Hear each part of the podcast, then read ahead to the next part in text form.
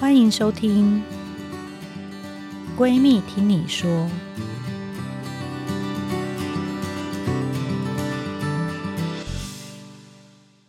大家好，欢迎大家来到《闺蜜听你说》节目，我是主播吴宇舒，我是客串的。这是一个呢关注女性心理健康的 Podcast 节目，在下诊之后跟姐妹们聊心里话。所以不管是还在努力备孕，或是想从一条线到两条线的你，或是一路上有许多心里话想说又不知道找谁说的，那闺蜜呢，还有我。今天我们是用比较舒服的方式来面对前往两条路上的酸甜苦辣。哎，这段大家会不会觉得想说，这人是谁啊？今天这主持人是谁啊？今天这主持人好强，他把我节目抢走了。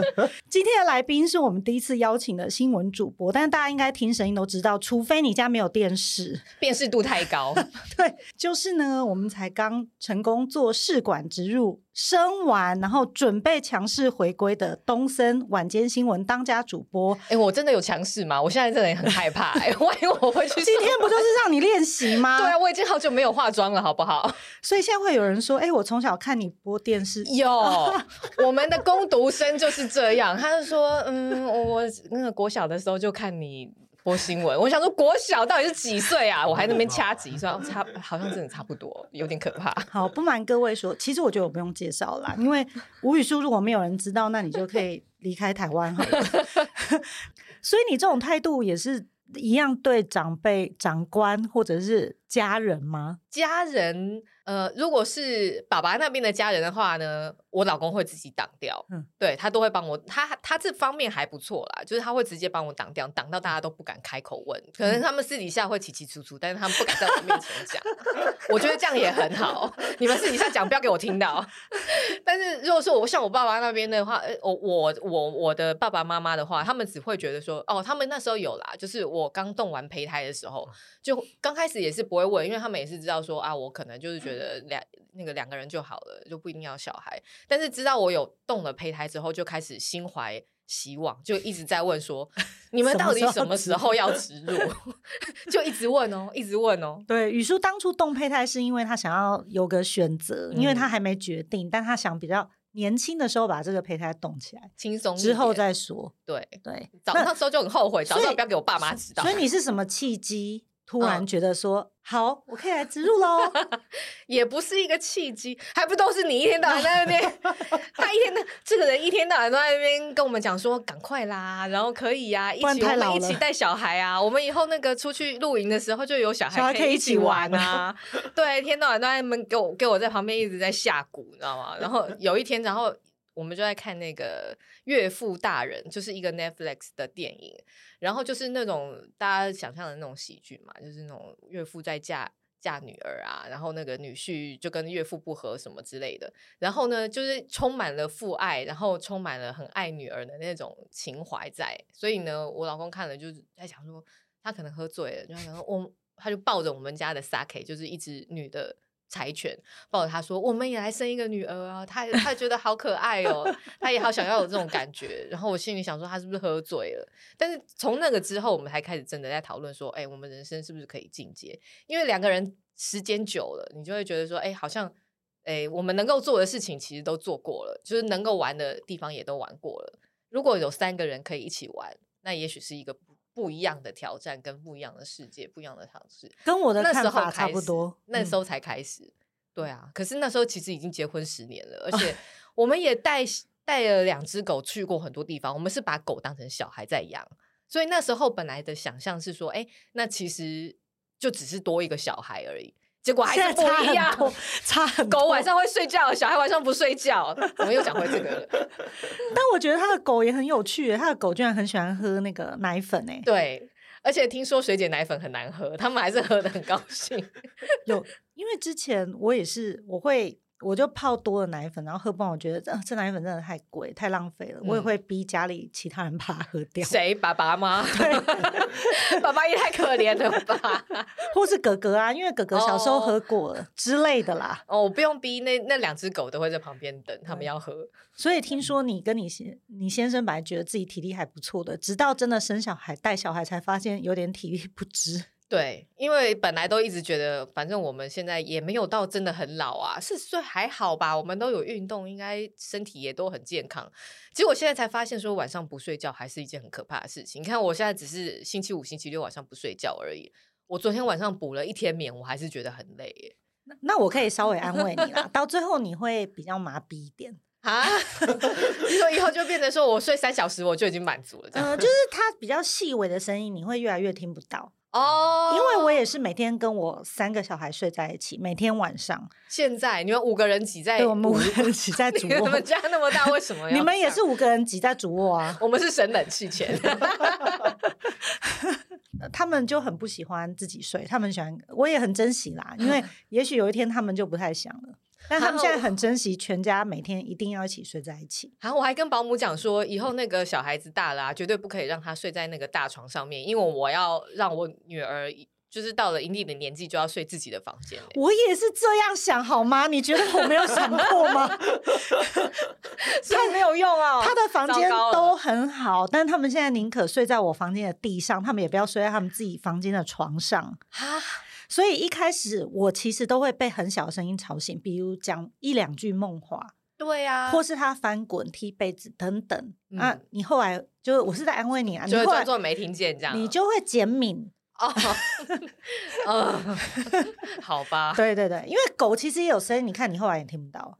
那是因为我真的睡着啦，我觉得有小孩在根本就睡不着，没办法睡啊，他就会咿咿啊啊。哦、呃，所以他哭的时候，你都过几秒醒过来。应该是马上吧，因为根本没有办法做那么大声哎，但是真的是避不掉，就是他不是咿呀啊，就是哭，然后你就真的只能醒来，而且旁边的人也要醒来。就算我跟我们都已经讲好说，哎，谁在上半夜，谁在下半夜，没有用，全家都醒来，连我们家两只狗都醒来。他们刚开始还跑过来看，说，哎，发生什么事了？怎么突然那么大声？到后来就觉得好累哦，就是头抬抬来看一下，最后就是已经只有眼睛睁开，然后呢，跟我们一起补眠到中午，狗也累死了，就知道有多。多吵，真的很吵。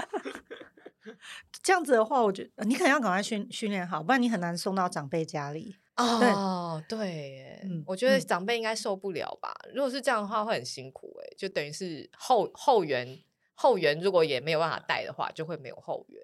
哦，我很我很好奇，你现在有觉得你回到像实习记者的生活吗？嗯，有哎。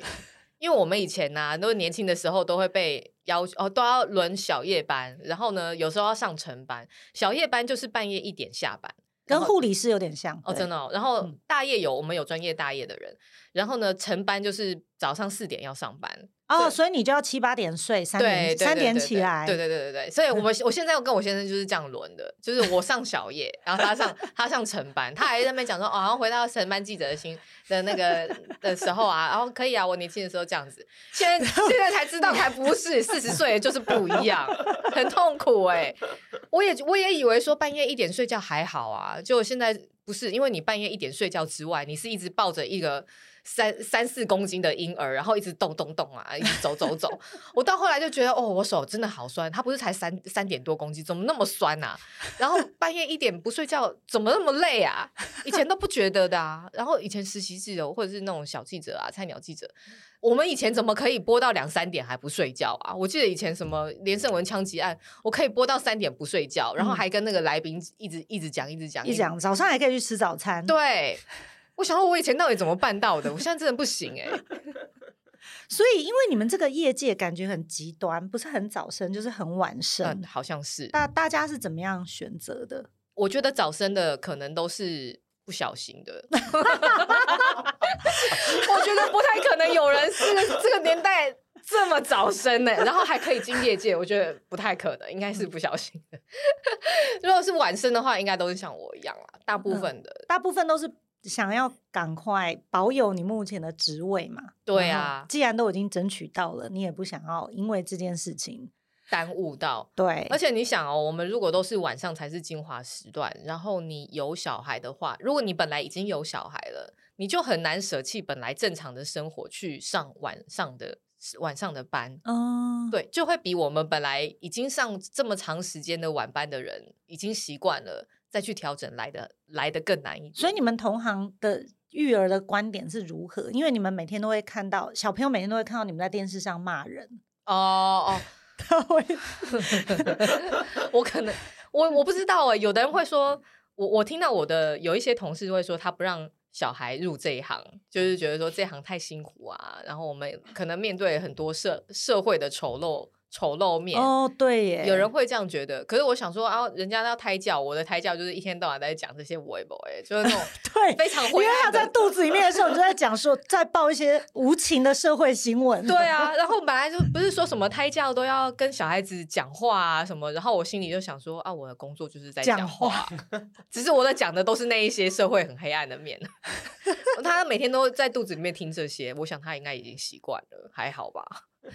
但是反正育儿对我来讲，就会觉得那就轻松一点，就不要那么压力。他还他现在还有呼吸呀、啊，然后他现在还活着，能吃能睡就好了。其实我跟那个小编就在我们旁边一起主持的 Hans，我们都很好奇，我们很想听你们业界的那个霸凌。你说甄《甄甄嬛传》？对对对对，就 是跟那个连续剧一样嘛。比如说偷偷把人家的字卡换掉，或者是偷偷把你后面的衣服，哦、然后。做什么手脚之类的？哦、电电影里面演很多啊，可是我都我都跟人家讲说，哎、欸，那个其实啊，就是在每一个职场都会发生的事情。我们的我们的我们当然主播台也都会，但是就是不是因为是主播的这个职位，然后才特别多，不是，只是因为我们这边发生的每个人，你有被每个地区都会被认识。所以，所以你才会觉得说，哎、欸，主播好像特别多，哎、欸，其实也不是，那是因为每个人每个人你都刚好认识，所以你有被欺负到哭出来过吗？我倒是没有、欸，哎，我我觉得我都是被那种比较隐性。也不算是排挤，就是比如说，哎，把你的东西可能放到别的地方去，就这样子，这、oh. 这种这种就还，我都觉得还好，就没有没有没有到很严重。可能一方面是因为我们公司的风气，并不是说把你干掉我就可以上去哦，oh. 对，所以到久了之后，大家就觉得，哎，其实也不用。那你讲一个别家很夸张的，给我别家的有啊，那个有上有上那个新闻的，啊，就是会在人家的位置上面放一些。类似类似符咒的东西 哦，对啊，好可怕哦！不是我 我也蛮好奇的，就是大家不是都是读书人，有人相信那个、哦，就是觉得下了下了符咒，他就会在上面这样多吃几个螺丝。我们我们我们顶多就是比如说推卸工作啊，或者是这个交班不确实啊，故意陷害别人这些、哦，其实都是差不多的。差不多，我们也可能就是那种呃，比如说排班的时候故意刁难谁呀、啊，比如说呃那个。呃，一般的，比如说是记者好了，记者我们有兼任主播，他们可以播，呃，就是在下班的时候或者是休假的时候就可以来播新闻，支援个一两个小时。那也有听过说，他们就会故意故意排班的时候不让你排，嗯，或者是故意刁难，这样你就没有机会去播，哦，因为记者记者的班跟主播的班是分开的。嗯，这种事情的确是有，但是那就是竞争。那你们是不是那种上主播台以后会？笑容可掬，还会互相讲话，但是一切断下去就不讲话了啊！会，其实我们你看，你就看说，哎，淑丽怎么样怎么样，然后私底下也许可能根本不熟，但是我们就会叫的很亲密啊，对啊，然后而且主播其实你不要看这样，我们早晚班可能是完全遇不到的。对，我可能我跟早班，像我跟早班的嘉如，我大概一年只会遇到他一两次。所以你们也会跟 SNG 车装熟啊？会啊会啊，没有 哎，因为我们都只听声音，然后我们只知道说导播的声音是谁，对，但是他我们看到他本人可能不见得认得出来，哦、因为我们只听到声音啊。然后平常在那个电话里面，然后跟那个在耳机里面好像跟他很熟，还可以跟他聊天，见到面还可能不知道他是谁。对，又戴口罩哦。戴口罩这件事情呢，是这两年的困扰，因为这这三年记者几乎都是戴着口罩出去，他们面对镜头也是戴着口罩。然后呢，今年开始就是突然大家口罩都摘下来了，然后我们就突然有点认不认得 那些人是谁，或者是他们的口罩拿下来，突然发现，哎我，他怎么胖那么多？这样，这是他们上电视的时候真的是，嗯，太没有警觉了。所以你觉得，你就除了实力，实力每个人都知道，然后运气，你还有什么技巧可以卡位卡到现在最高这个位置吗？卡位，我觉得那根本就不是你自己可以决定的事情，欸，嗯、就是那真的运气大多数，我都我都跟就是很多，比如说我去演讲的时候，我都会跟学生讲，你们都觉得说那个女生长得漂亮就可以当主播吗？其实不一定哦，你要想想看，你有很多那种同学啊，就是那种长得很漂亮啊，可是那一眼就是一。一眼就是必娶的样子，或者是狐狸精的样子。你你要想想看哦，如果是你你们合家观赏的那种那种那种你时候好了，然后呢，老婆在那边电视那边转转转，想说要看哪一台新闻，然后看到了这个女主播长得很漂亮，可是就是一脸必娶样，看起来就很像狐狸精，你不会想要把她转台吗？一定会啊！你就想说，老公不准看这一台，我就不要看这一台，不要看这个主播。所以长得漂亮没有用，也不是不能有用，嗯，它不是绝对的。他有的时候没有那个观众缘，你看到他就讨厌，你就是要转台啊。那跟漂不漂亮也没有关系，哦、所以这一切都是跟运气有关。就是你你有没有那个观众缘，好像也都是天注定的，也不是说我今天努力打扮啊，然后或者是我努力瘦身，观众就会喜欢你，嗯、不一定哎、欸。哦，因为你昨天有在担心，如果你的小孩到国中、高中那个时候，你不知道还有没有在播新闻，你有想过如果没有播新闻，你会做什么吗？嗯。嗯，可能也是跟媒体行业有关系的吧。说实在，我觉得在行太久，然后反而会不知道我还有什么事情可以做。你不是想问那个新媒体的问题？他一直很好奇。新媒体，对，就是你，你会不会很怕自己被新媒体淘汰？会啊，好犀利哦！有些，什么新的这个社群啊什么的，会啊，跟不上啊等等。有啊，现在现在那个像那个抖音啊，嗯、我就我每次在上面，我都觉得我自己很像人嘴，就是。就是我已经不知道年轻人抖音到底是可以玩到什么程度。跟着拍吗？跟着拍那些？我一开始有跟着拍，但 后来就开始神神，就是觉得说天哪，为什么大家都有那个那个闲情逸致去拍那些短影音？可是就觉得好像你不跟上，然后那一些年轻人就不认识你了，会这样觉得。我刚开始脸书刚开始流行的时候，然后每个主播都在开脸书，然后我那时候就是一直不想开。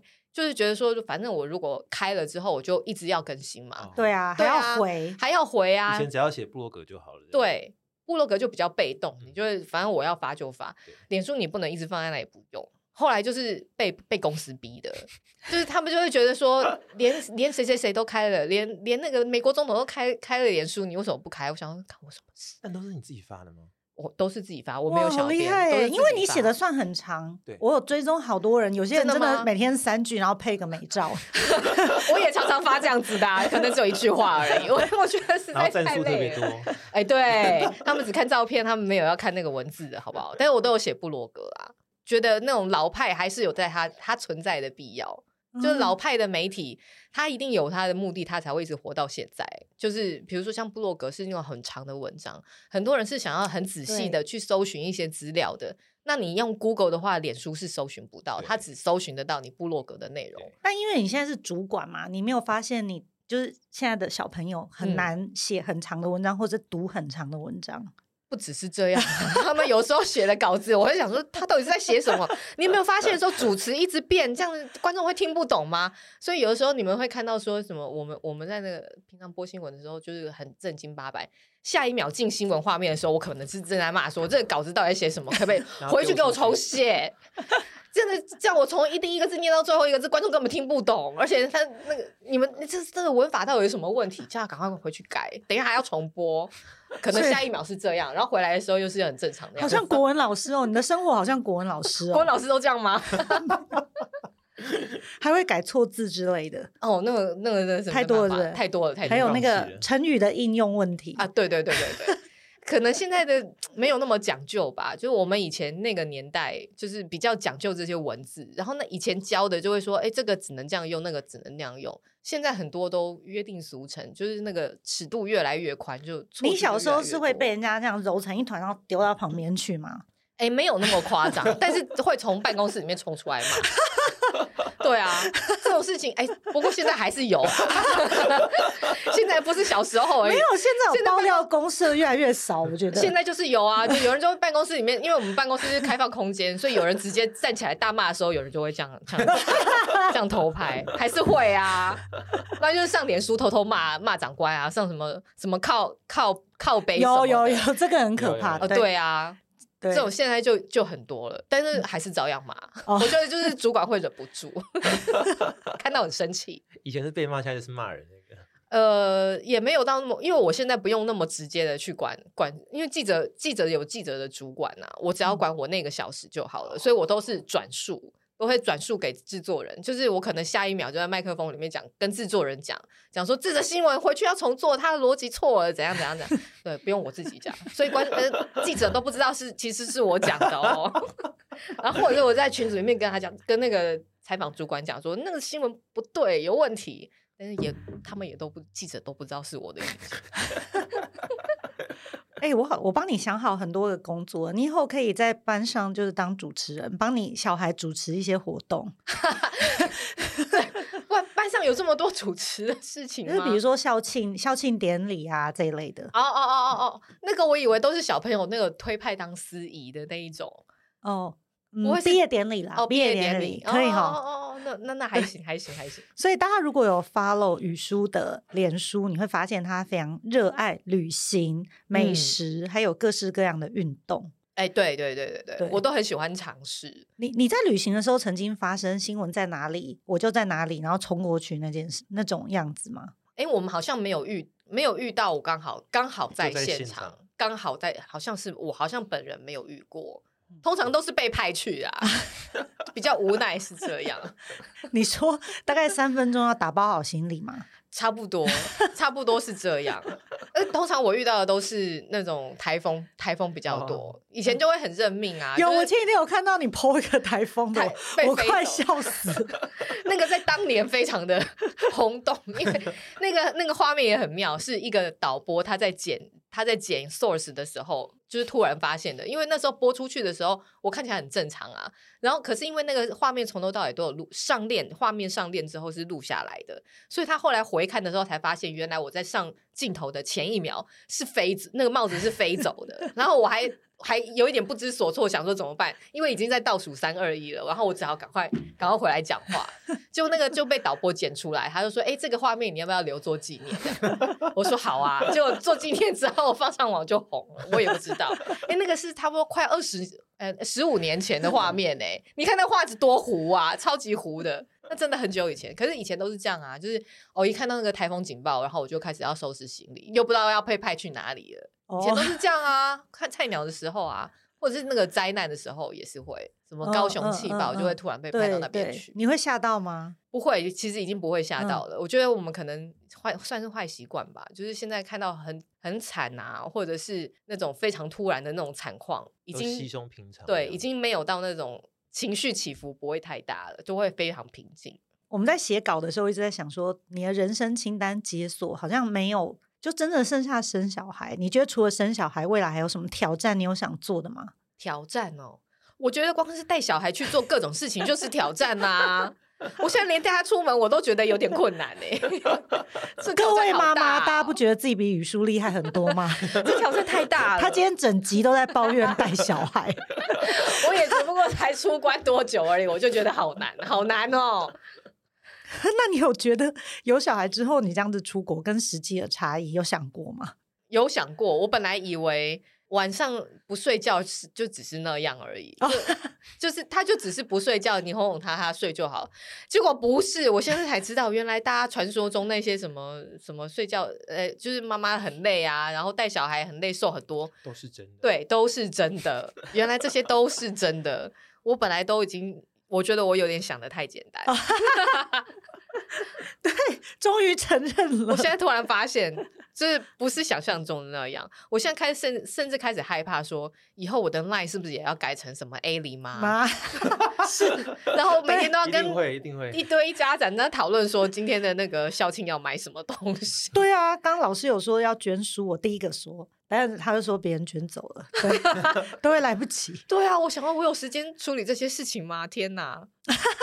不会不会，因为你实在太有名了，所以应该你加入群组的时候，每个人都说：“哎、欸，那个艾莉妈，艾莉妈进来了。”我还想说，同事我会想说：“艾莉妈是谁？”我们前阵子就是因为太多同事在公司的群组里面，就是有这种自称什么艾莉妈什么爸的，然后每然后就是你搞不清楚谁是谁，对。然后呢，有一些人已经离职了，你应该要把他踢出去，对对，找不到，但是因为找不到他，找不到他啊，你连关键字都不知道打什么，所以你不知道怎么把他踢出去。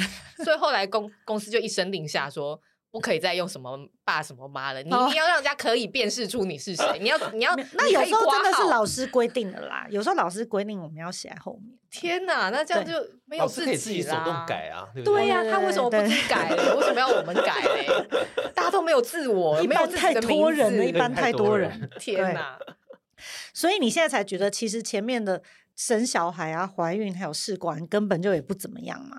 对啊，我后来发现说那都是一时的，就是生完小孩之后育儿才是才是真的。长久 噩梦的开始，因为我有侧面旁观宇舒在整个人工生殖的过程，我有觉得，因为他的工作真的太忙了，所以一般人可能遇到说打针的焦虑啊、验孕的焦虑什么，他好像没什么。我觉得我是没不太有哎、欸，对不对？我真的不会，我本来心脏就很大颗。然后加上我本来对于生小孩这件事情就是很放宽心的，嗯、就是觉得说我只是要试试看哦。对，我万一没有的话，所以你不会很在乎成败。对，就是万一失败了，我当然会也会觉得很失落啊。但是我可能不会觉得啊天崩地裂，天哪，我又失败了。然后我前一阵子在那边开刀是为了什么？这样我可能不会到那个程度。但是如果我失败了五次，也许我就会。所以你在打针的时候也不会很哀怨，你只是把它当成一个工作，赶快做完就对了。对，那一方面是因为我觉得那是你必须要达成目的的时候，一定必须要经历的过程，所以我可以接受。就像我知道说我要植入之前，我可能一定要去做那个手术，然后我那时候要去做的时候，我也是心情很差啊，就觉得说我怎么又要动刀，好烦哦，然后心情很差。可是我后来想想就觉得啊，那就是我。必经的过程，嗯、我为了要达到那个目的，嗯、所以我就愿意。那那还好，我只有一次啊！你这样你叫我叫我经历了五次，我也是会崩溃。对，那我们就看，嗯，三年内他会不会有第二次？好了，啊、不会，不会。那欢迎大家有什么问题都可以留言在下面。我们希望未来有机会，但他上主播台以后可能会真的很忙。我们希望他未来还有机会可以到我们的节目来。希望下一次不是因为第二胎，对对，是因为我们现在可以聊育儿啊。哦，对对对对对对，我 小孩终于睡过夜了。那就邀请大家继续订阅关注《闺蜜听你说》Podcast 节目，还有到各大平台收听，以及二条线闺蜜陈菁徽医师粉丝专业，还有 YouTube 平台，还有你的粉丝专业吴宇舒，我的粉丝专业非常好找，就是我的本名。对。还有你的部落格，还有我的部落格是吴语书的吴语书，嗯，大家可以上那个匹克邦来寻找。那就欢迎各位闺蜜们继续上我的粉砖留言给我，或者是透过闺蜜树洞匿名分享那些想问我们的问题，还有聊的话。未来我们还会不定期邀请曾经有参与过疗程的名人经验分享。那就下次见喽，拜拜，拜拜。